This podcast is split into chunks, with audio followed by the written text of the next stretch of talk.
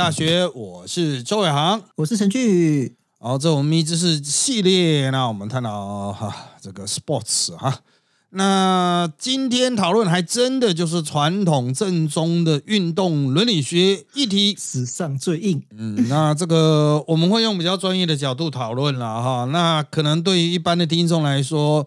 会是一个小小的挑战啊，就是你可能不太知道呃，这个大学，比如说你没有读过硕博士班，你可能没有参与过大学的 meeting 啊。啊，不能讲大学毕业，研究所的研究所呃，研究所的 meeting，你可 meeting 对，就是你可能比较没有相关的经验的话，会觉得说比较严肃啦，哦，或者是比较多专有名词啦，哦，那为了各位能够方便理解哈，我们一开始还是会简单介绍我们今天的主题。啊，我们一般就是称为个案。啊，然后呢，个案讲完之后呢，那我们会开始进行运动伦理学的分析。啊，那我们会应用一个思想实验的方式了哈，那这个一一来去讨论各种学派的理论。啊，那你也可以当成是一个比较简单、基本啊，不能讲简单，比较快速的伦理学入门的角度啊，那我会尽量的把专有名词展开成白话文。啊，就把他们的立场展开。好，那当然在最后面我们会尝试提出一些见解啊，就是。哎，看看这个到底怎么做才是比较好的哈？这个是一般的，我们经常讲伦理个案分析会去做的啊。对，超像那个我们大学辅大那个专业伦理的课程，这简直是期末报告教你一步一步写出来的方式，我觉得超酷的。可是，一般学生也写不出来，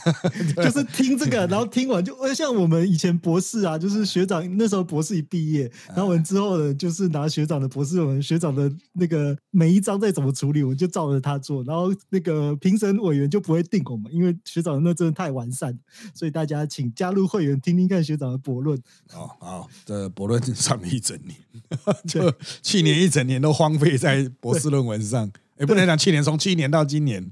啊，现在才下半年才开始走马克思。那我们今天要探讨的主题，其实我已经听到蛮多网红啊，时事评论型的网红讨论过了。啊，但是因为他们都不是运动伦理学家嘛，哦，不是运动学，不要不用讲学家啦，不是学者，呃，所以他们的讨论通常是比较偏向于个人观感的抒发。那我们今天会从比较专业的角度来切入。好，那这个主题是哈，这个西班牙女足的 Me Too 事件，就是啊，西班牙女足国家队赢得世界杯冠军。颁奖典礼上呢，却发生他的主力球员埃尔莫索哈遭到西班牙足协的主席卢比亚雷斯的强吻啊，这在西班牙引起这个轩然大波啊。那这个埃尔莫索就是受害者或这位女士哈，就是女足球员，她在直播后续的直播中表达不是无奈。但是呢，男性的这个西班牙足协的主席卢比亚斯呢，始终轻描淡写。那当然，在西班牙有社会压力，在国际也有相关的压力，但是他仍然嘴巴很硬，拒绝辞职下台啊。然后这个不认为是有违反他人意愿。那事件延烧一周之后呢，到八月二十六日啊，哈，呃，这个国际足总介入，将卢比亚斯停权啊。西班牙足协也启动。啊，在第二日启动内部性暴力调查，西班牙检调也开始调查这个是否构成性犯罪。好，那这个因为他强吻的这一个影片是有被拍到的，那也可以是嘴对嘴啊，那不是一般我们讲说这个礼貌上的这个啊亲亲脸颊这样子啊，光是亲脸颊就可能会被挤了，你就不用讲是嘴对嘴。那卢比亚雷斯一开始的态度很强硬。他把批评者都称为白痴哦，那甚至连到最后面首相都呃已经站出来骂的时候哈，那这个事情就大条嘛，所以他当时就说哦，对于被冒犯的人感到抱歉，也不是说针对当事人感到抱歉，是说啊，如果你觉得看的不爽啊，我感到抱歉这样子。啊！但是他说啊，两人关系良好啊，跟那位女士关系良好啦，气氛热情啦，自己没有恶意啦，亲吻是自然发生的。好，这个道歉是火上加油啦。哦，总理都说靠腰，这不叫道歉啊。那他也指出啊，因为你这种卢小小的态度，证明了我们西班牙离性别平权是漫漫长路了啊。那呼吁这个足协主席辞职的哈。啊，这个人山人海。那副首相是女士，她也表示哈，就是国家队向我们展示了何谓平权，不只是在体育足球层面这些事情，让我们知道我们的国家还有很多工作要做，才能实现平权。什么意思？因为他们是女足的这个世界杯嘛，啊，然后拿女足拿下了冠军，就要注意，西班牙在男足世界杯好像已经有，就是有拿过，但是。已经翻船三年，对啊，翻船已久了啊，就是对，就是已经不是近期的事情了。就是女足的表现，至少在这里是她，她是世界冠军嘛啊，所以就是女性在那边努力达到了世界的顶点，但是还是会被男性侵犯。那后续的这个回应哈，就是。卢比亚雷斯的回应说：“啊，这是假女性主义啦，不寻求正义，不追求真相，不关心人，只想要处决啦，巴拉巴拉讲一大堆。被害者啊，有说哈，我从来没有同意他吻过我，当然我也从来没有抱他，我无法忍受自己说的话被怀疑，更无法忍受被捏造我从没说过的话。所以这已经超出 Me Too，就是到了后续的事件的解释的过程中，男方仍然可能追加了一些道德的罪行。”啊，包括说谎、意图为自己脱罪啊，巴拉巴拉等等。当然，这个事件后续还在持续的发展啊，哈。那最后面的呃结果会怎么样？哦，我们就继续看下去啊，因为它可能会有反转再反转啊哈。那能反转吗？啊，就是可能会有一些男性的势力反扑啊。啊，比如说这个路比埃斯可能会找一堆他的兄弟去挺他，因为毕竟男足还是霸权嘛。啊，男性足球的这个有钱啊，他掌握了绝大多数的球会啊。女性的足球员一直都被认为是附属的啊，就是只是寄生虫一样寄生在足协里面。那这个我个人认为啊，哈，在放在我们的这个一般人的眼中啊，这毫无疑问就是一个性骚扰啊。那为什么会有？烧起来，烧成这么剧烈哦，这牵涉到我刚才讲了嘛，足球界里面长时间的存在的性别权利不均等，绝大多数的运动都有这样子的状况，只有极少数的运动是女性的权利可能比较接近男性，还不至于完全算吗？没有，差得远了。网球网球差得远了，女性还是地位非常低啊，光是他们所领到的奖金啊。啊，广告代言呢，所受到的尊重、包容都差男性很多，比较接近男女性别权益比较接近的，应该是垒球。啊，垒球主要都是女性在打的。啊，男垒的实力不见得会低于女垒，但是因为过去长期会有男棒女垒的这样的分野。啊，甚至棒垒运动也都这样自认啊，这其实就是双重性别歧视了。哦，就是女人去打垒球，男人去打棒球，就代表男人是不是不不适合打垒球这样子啊？那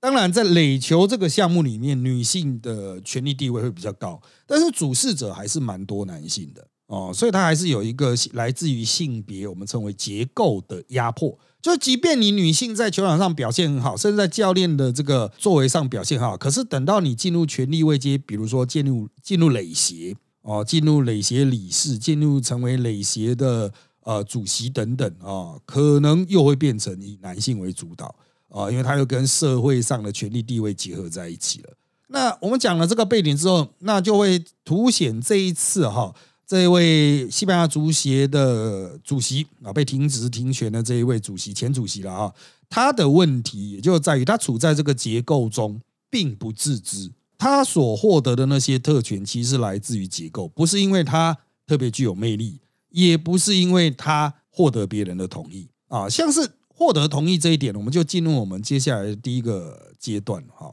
思想实验的阶段，就是我们假设女方是自愿的啊，就是在胜利之后非常的高兴，女方是自愿的啊，然后跟足协主席嘴对嘴接吻，这种行为在道德上可以被证成吗？哦，如果是自愿的，因为我们可以看到那个足协主席一直强调啊，他自愿呐，他自愿呐。那我们先来看一些比较主流的说法，来自我们现代的很多的这个呃欧陆系统的法律哈，都会认为这样的行为仍然是处于存在疑虑的。要注意哦，西班牙在欧陆，哈，西班牙不是各位世界地理稍微要好一点啊，就是西班牙是在欧陆啊。那来自于欧陆的欧洲大陆的这个义务论者那他们所建构的法理系统横跨了我们。全世界，那也包括像台湾也会受到其影响。那有了这样子法理精神，他们会去强调，有些行为在本质上就是不能被接受的。哦，不是说亲吻这样的行为是不能被接受，而是如果处在一个权力的结构之下，即便获得对方的知情同意，这样的行为仍然是不被允许的。哦，所以在义务论者的视角里面。有可能啦，就绝大多数的义务论者哈，因为义务论者也有一狗票啊，各式各样的理论多了。但我们一般现在讲的是以康德为基础的。康德为基啊，那这位女足球员即便同意足协主席对她嘴对嘴接吻，即便同意，在这个巨大的法理结构系统下，义务论的法理结构系统下，这样的行为仍然是错的。为什么？因为权力位阶不对等。哦，这个是权力未接所不允许。那为什么我们要去禁止这样的行为？那就牵到义务论的否化的的问题。哦，那义务论那康德他的核心就是说，我之所以做这件事情，是因为这件事情本身具有道德价值。啊，他就是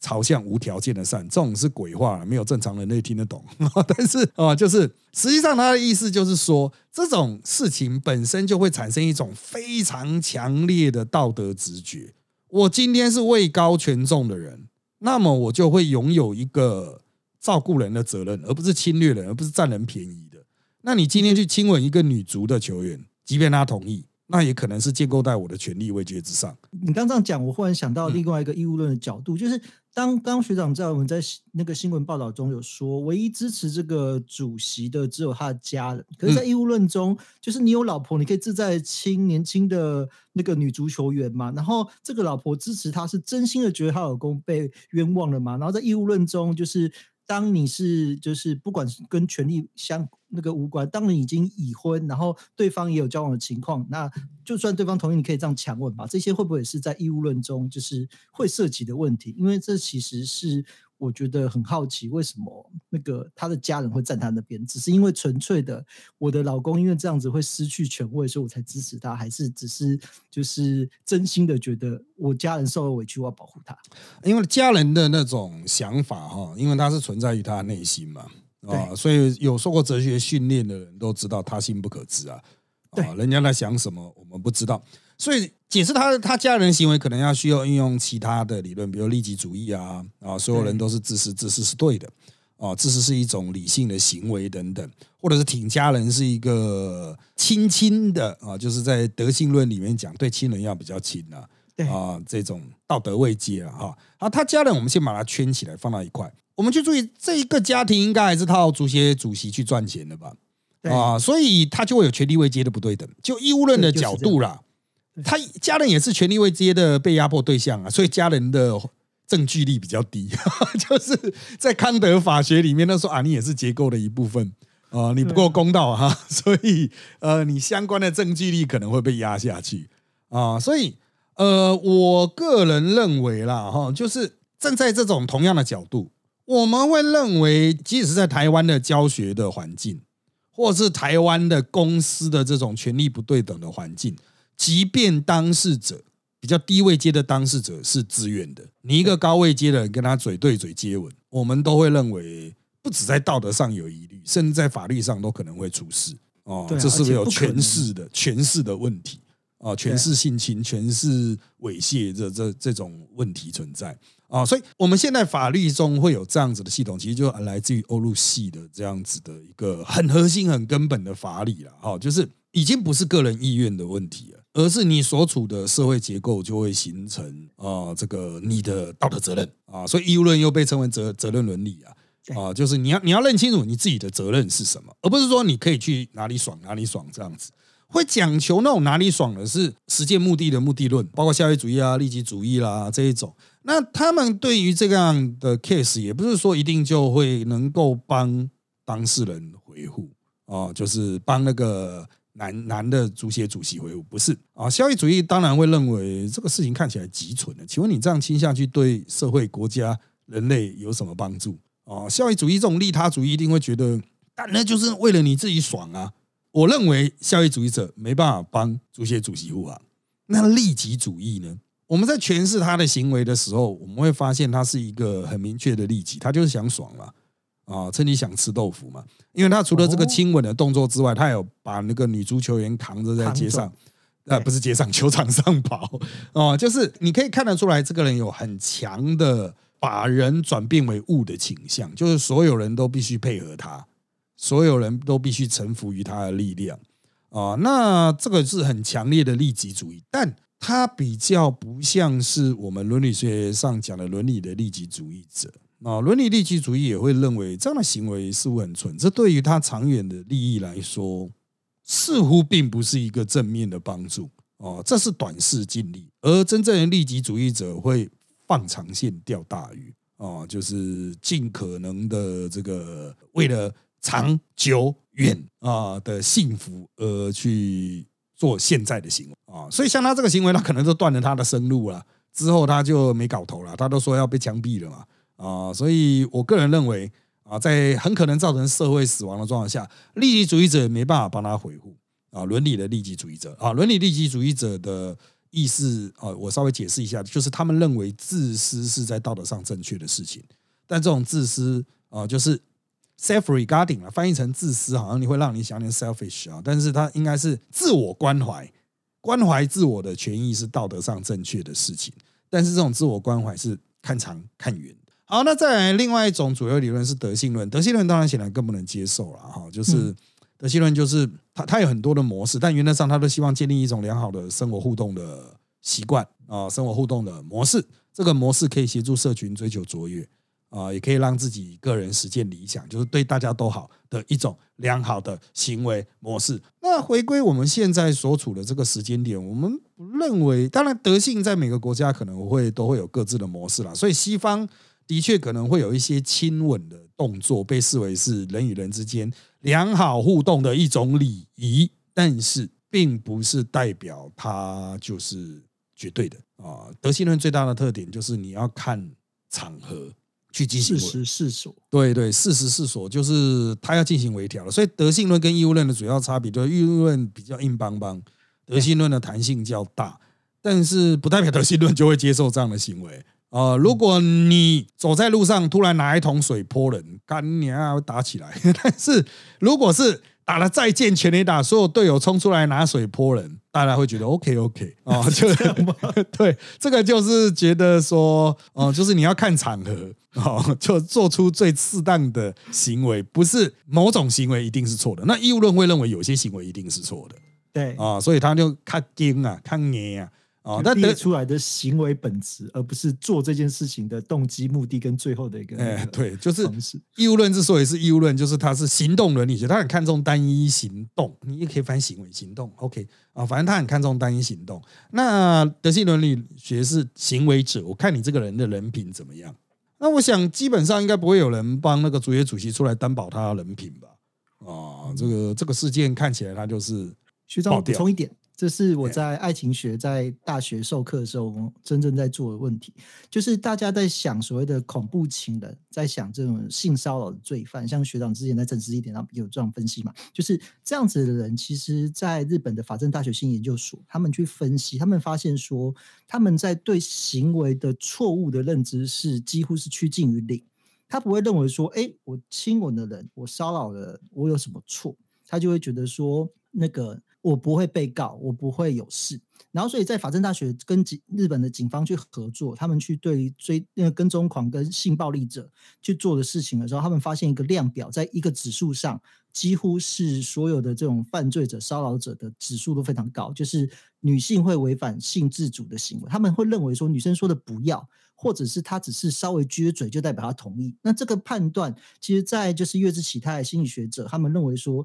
这其实不是只是单一在日本，而是在大部分的男性的行为中，他们都会直接判断，就像我们说台湾也会有这种想法，但女生说的不要就是要，或者是什么那个烈女怕吃那个痴男，可是实际上这些都是完全错误。这也是我在现在在两性关系在现实的判断中，我们会说在伦理之外的一个确实的补充。啊，这个我想啊。心理学的很多研究哈，它在随着近年随着脑科学啦各种这个仪器的进步哈，已经精准度越来越高啊。那我个人认为，他们的研究成果在相当程度上可以去辅助近代伦理学做推进哦。那因为我们总是希望去解决问题，而不是制造更多的问题。啊，这个这个可能大家不太理解，就包括法律或者是伦理学，都是期待能够解决问题，但是有很多人直觉认为的解决方式是会制造更大问题。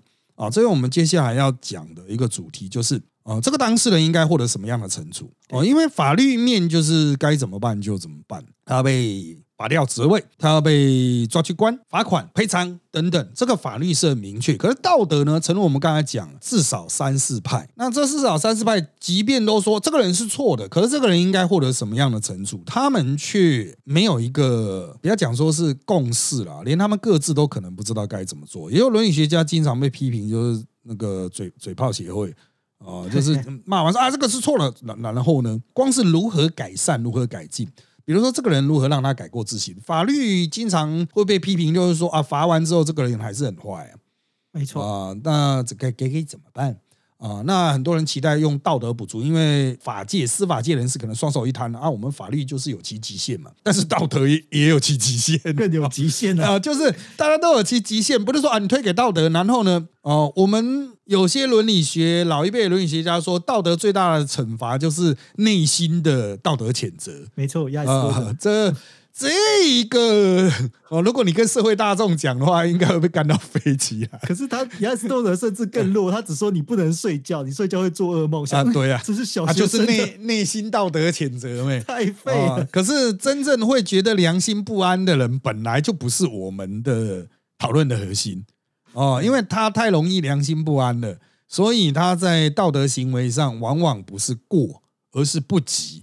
哦，就行为过度保守。那这今天的这个案子是在我们德性伦理学的角度是过了，太太超过了。那对于这种太超过的人，我们如何协助他矫正？因为现在当事人哈，这位加害者啊，足协主席，他认为自己会被射射死，社会死亡啊。那我个人认为，就是应该无可避免了啊，因为这个事情闹太大了嘛，他的社会死亡应该是无可避免。那有一定之后，他社会死亡之后，一定会有人说，可是他还是有足球的长才啊，他还是有技术啊，他还是有人脉啊，他可以募到很多的款啊。你看，他可以选到足协主席，当然不是个普通的咖，他一定有很多的社会资源，这是一块啊，会帮他说相，认为他不应该就此离开社会。那相对来说，也有人会认为说，就是要让他非常的惨。才能对其他人产生震慑的效果啊，就是啊，其他人就会看的就会很怕，就说哇，连那么厉害的人都这样子衰落神坛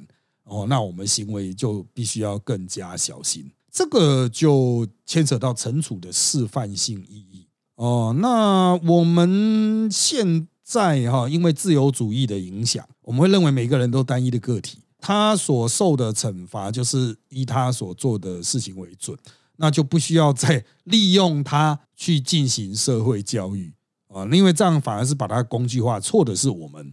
啊。比如说杀鸡儆猴啊，那鸡会觉得干关我屁事啊的！啊，为什么要用我来 儆猴这样子啊？凭什么啊？把把鸡工具化，所以呃，把叉叉工具化在义务论者是大忌啊，啊是不行的。叫学长修电哎，就是康德是非常非常在意这一点。呃，就是你把其他人类都只能把它当成目的，你必须，比如说有一个人在 A 人是 A 好，他代号是 A，你不能用使用 A，你要否把它都作为 A 是作为一个对象，为他来做一些事情，即便他是一个犯罪者，哦，即便他是一个做错的人，呃，所以只要还是人啊，哈，但是对就康德来说，鸡是可以杀杀来儆猴的，因为那是鸡，不是人。啊，啊，是这样子哎，吗？是是是是，原来康德还有对鸡不满，啊，这个康德伦理学一大特色啊，必须要是有理性的个体，鸡没有理性，呃，这有理性的个体，它就会这个呃享有这个人的基本的尊严，这是自由主义的基础嘛，啊、自由主义的基础。啊，所以这种里里扣扣的东西很多了啊，反正就是义务论会说啊，干你这错了，你错了很严重，可是要怎么惩处他呢？义务论者说我们要维护他的基本的人性尊严。要为了他来做一些事情，可是到底要为他做什么？For for him 要做什么？要做什么呢？哎，大家都讲不出来。这个足协主席该怎么办？拉他下来，然后呢，让他回家耕田，就这样。那他如果没有悔改呢？他愤愤不平呢？他伺机反击呢？伺机去整这个女足队长呢？啊，这里面就会有很多衍生的哲学议题会冰冰冰冰的跑出来。啊，所以我们讨论到这里哈，我们稍微收敛一下了哈，就是你会发现，其实我们除了做出一个明明确的判断，就是他有错，啊，他从各种角度都难以辩驳啊，那他的家人对他的回复也可能是基于利己的角度，那社会上这么强烈的反应，代表这是一个需要被严肃处理的议题，它绝对不是亲一下这么简单，它触及了一个社会集体的压力。或者是伤痛，因此它代表了更大的问题。那我们可能就需要一个更大的道德行动。但是呢，让他社会死亡啊，让这个足协主席社会死亡，真的能够达到这种疗愈社会哦，或是改善社会、促进大同、以进大同吗？学长，我补充一个日本的社会事件。好，这个事件虽然跟这次 Me Too 事件不太相关，但是那是日本很有名的一个光氏母子杀人事件。当时的主角是一个未满十八岁的少年犯，他是先杀了孕妇，然后那个用绳子绞杀一岁的小女生。但是因为他在日本的法律中，少年犯就是不会被判死刑，除非你杀害自己双亲，所以他整个那个饭后态度超级差，他就在法庭直接说了，反正我就是关几年出来就是当神，你也那个无法处死。然后在整个就是饭后态度或者是任何的，就是社会的谴责，他都无无视。他在信中的那个写给朋同学信，直接说了。这就好像路边的小狗看到母狗，然后我只是做狗该做的事情，你们能拿我怎么样？所以在当时整个事件就是大家没办法去做任何事的时候，有一个小说家叫东野圭吾，他写了一本书叫《彷徨之刃》。在《彷徨之刃》中，他就是完整把这个事件用模拟的方式让观众去带入，然后最后他并不是像我们说的，就是小说嘛，我就是要写死坏人，让他受到报应。他反而是让那个人逍遥法外，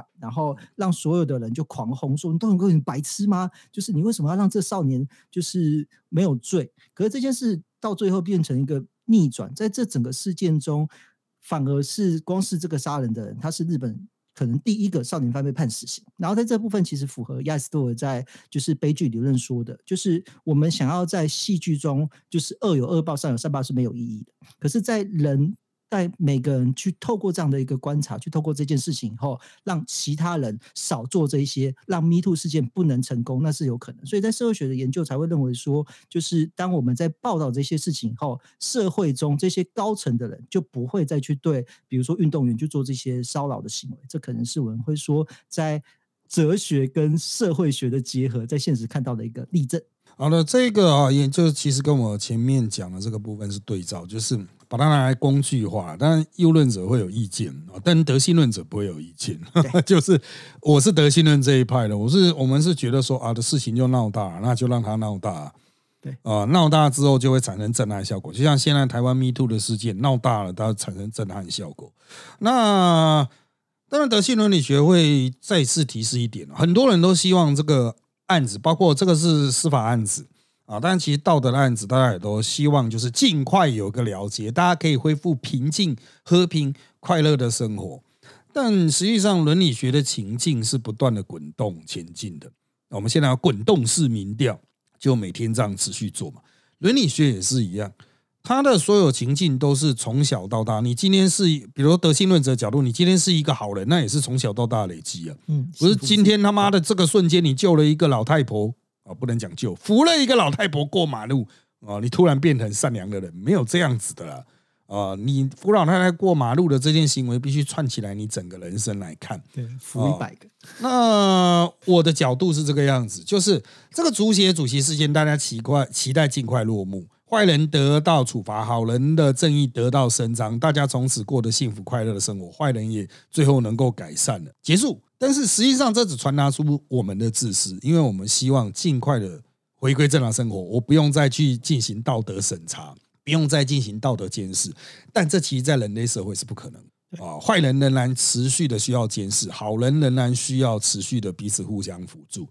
这才能形成一个持续永续的这种社会的那种正向发展的过程啊！我们德性伦理学就 flourish，就是持续的繁盛繁荣啊！那这个相关的东西呢，我在我的博士论文都有提到。对，回到了博士论文。对，那我的博士论文是在全国博士论文网，只要注册都可以下载。对啊，对，这个因为它是可以免费下载的，所以无法敛财啊。你有兴趣的话，觉得可以出书啊。博论那个片书是基本的那个装标配。对啊，可是他妈的那很厚哎，成本很高啊，干啊又卖不了多少本啊，所以就就给大家免费下载哈，自己去再来看啊。我们。这真正学者的论文是大家都可以去再来看，可是干米走大学纪念版还可以抽那个研究生小卡，学长叫超卖，我们可以买一百本。干那种就是他妈的，现在想都知道会亏钱，就是怎么算都不合成本的，出来做功德啊。好了，那因为时间关系，我们这集就到这边了。下一集啊，我们一样会从这个不能讲一样了，我们会从类似的议题出发，再去探讨一个呃，我觉得值得大家思考的问题。那今天就到这边，拜拜，拜拜。